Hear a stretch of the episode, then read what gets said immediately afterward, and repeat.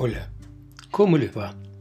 Esto es Lecturas desde Santa María de los Buenos Aires, esta ciudad terrible en este continente tan angustiante. Y vamos a continuar leyendo este relato de Joseph Roth, que está situado en el imperio austrohúngaro antes de la Gran Guerra. Y continúa de esta manera.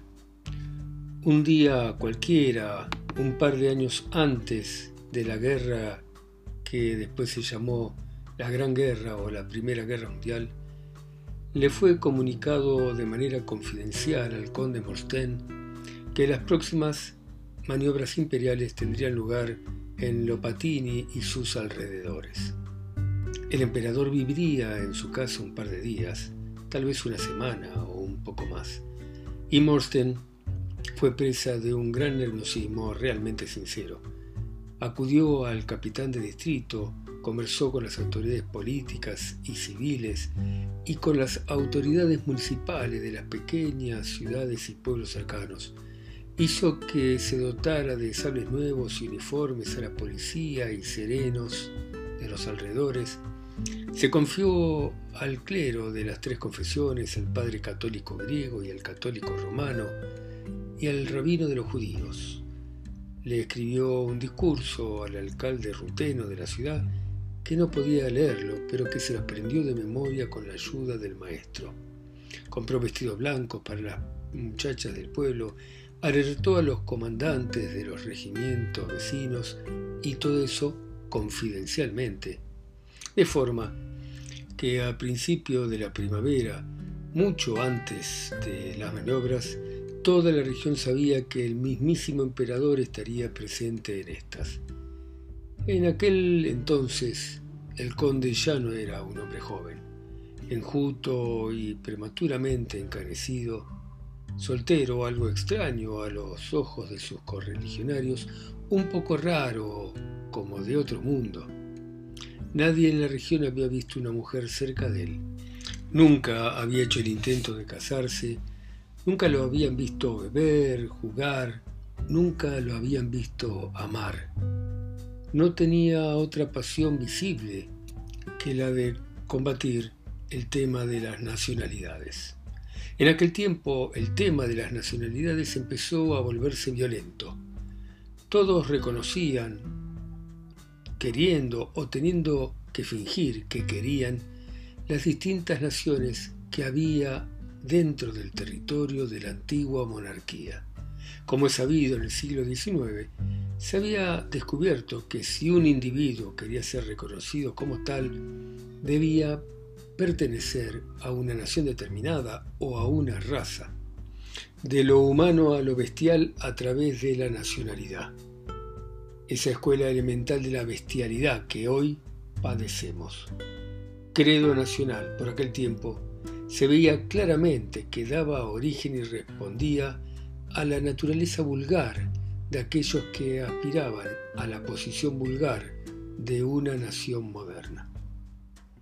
Normalmente eran fotógrafos que eran además bomberos voluntarios de oficio, autodenominados pintores artísticos que por falta de talento no encontraban lugar en la Academia de Artes Plásticas y por lo tanto se habían convertido en empapeladores o rotulistas, descontentos maestros de escuela primaria, que hubieran sido felices maestros de secundaria, ayudantes de farmacia a los que les hubiera gustado ser médicos, dentistas que no podían llegar a odontólogos, oficinistas menores de correos o ferrocarriles, empleados de banco, guardabosques y en general en cada nación austríaca, aquellos que reclamaban una reputación ilimitada dentro de la sociedad burguesa. Lentamente habían renunciado a las altas posiciones, y todos aquellos que nunca habían sido sino austríacos en Tamopol, en Sarajevo, en Viena, en Brünn, en Praga, en Cernowitz, en Oderburgo o en Tropó, nunca nada más que austríacos, empezaban entonces, obedientes a la exigencia de los tiempos, a reconocer a la nación polaca, checa, ucraniana, alemana, eslovena, croata y demás. Por aquel tiempo se introdujo en la monarquía el voto universal, secreto, directo. El conde Morsten lo odiaba tanto como el concepto moderno de nación y solía decirle al tabernero, el judío Salomón Pinioski, el único hombre de los alrededores a quien creía de alguna manera razonable, Salomón, ese imbécil de Darwin que dice que el hombre desciende del mono, parece tener razón. Al hombre ya no le basta con estar dividido en pueblos. Quiere encima pertenecer a determinadas naciones. Nacional. Lo oí, Salomón. A una idea como esa no llegan los monos. La teoría de Darwin me parece incompleta. Quizá el mono descienda de los nacionalistas, porque el mono significa un progreso. Tú conoces la Biblia, Salomón. Tú sabes lo que ahí está escrito que al sexto día Dios creó al hombre, no al hombre nacional. ¿No es cierto, Salomón? Absolutamente cierto, señor conde, decía el judío Salomón. Pero, continuaba el conde, otra cosa. Tenemos que esperar al emperador este verano. Te voy a dar dinero. Vas a adornar tu tienda, vas a iluminar la ventana y vas a colocar el retrato desempolvado del emperador. Te voy a regalar una bandera amarilla y negra y la vas a colgar del techo, ¿entendiste? Sí, el judío Salomón Pinioski lo entendía, como todos aquellos con quienes el conde había hablado de la llegada del emperador.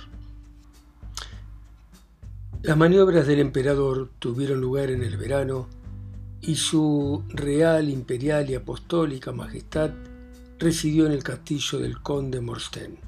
En la mañana se veía al emperador salir a caballo para reconocer las prácticas y los campesinos y los comerciantes judíos se congregaban para ver al anciano que los gobernaba. Y cuando aparecía en su comitiva gritaban viva y arriba Nisha, cada uno en su idioma. Poco después de la partida del emperador se presentó ante el conde Morsten el hijo de un campesino de la región, que quería ser escultor y había terminado un busto del emperador en Gres. Entusiasmado el conde Morsten prometió conseguirle una vacante en la Academia de Artes de Viena. Hizo colocar el busto del emperador delante de la entrada de su modesto castillo. Y allí permaneció durante años, hasta que estalló la guerra, esa que llaman Gran Guerra o Primera Guerra Mundial, antes de enrolarse voluntariamente, viejo, enjuto, calvo, demacrado, como se había vuelto con los años el conde Morsten, hizo retirar el busto, empacarlo en paja y esconderlo en el sótano. Allí reposó hasta el final de la guerra y de la monarquía, el regreso del conde Morsten y la instauración de la nueva República Polaca. El conde Morsten estaba, por lo tanto, de regreso. Pero, ¿se le podía llamar regreso? Ciertamente estaban los mismos campos, los mismos bosques, las mismas casas y hasta el mismo tipo de campesino. Decimos el mismo tipo porque muchos de aquellos que habían conocido al conde habían muerto.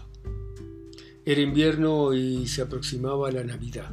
Como siempre en ese tiempo, como alguna vez, mucho antes de la guerra, helaba en Lopatini, las cornejas se acurrucaban en los castaños pelones y en los campos a los que daban vueltas las ventanas occidentales de la casa soplaba el viento silencioso y eterno del invierno oriental. A consecuencia de la guerra había viudas y huérfanos en el pueblo suficiente material para la bondad del Señor que volvía a su patria. Pero en lugar de saludar Lopatini como una patria reencontrada, el conde Morsten empezó a entregarse a meditaciones misteriosas y desacostumbradas acerca del problema de su patria. Pensaba para sí, ahora, que este pueblo pertenece a Polonia y no a Austria ¿Es todavía mi patria?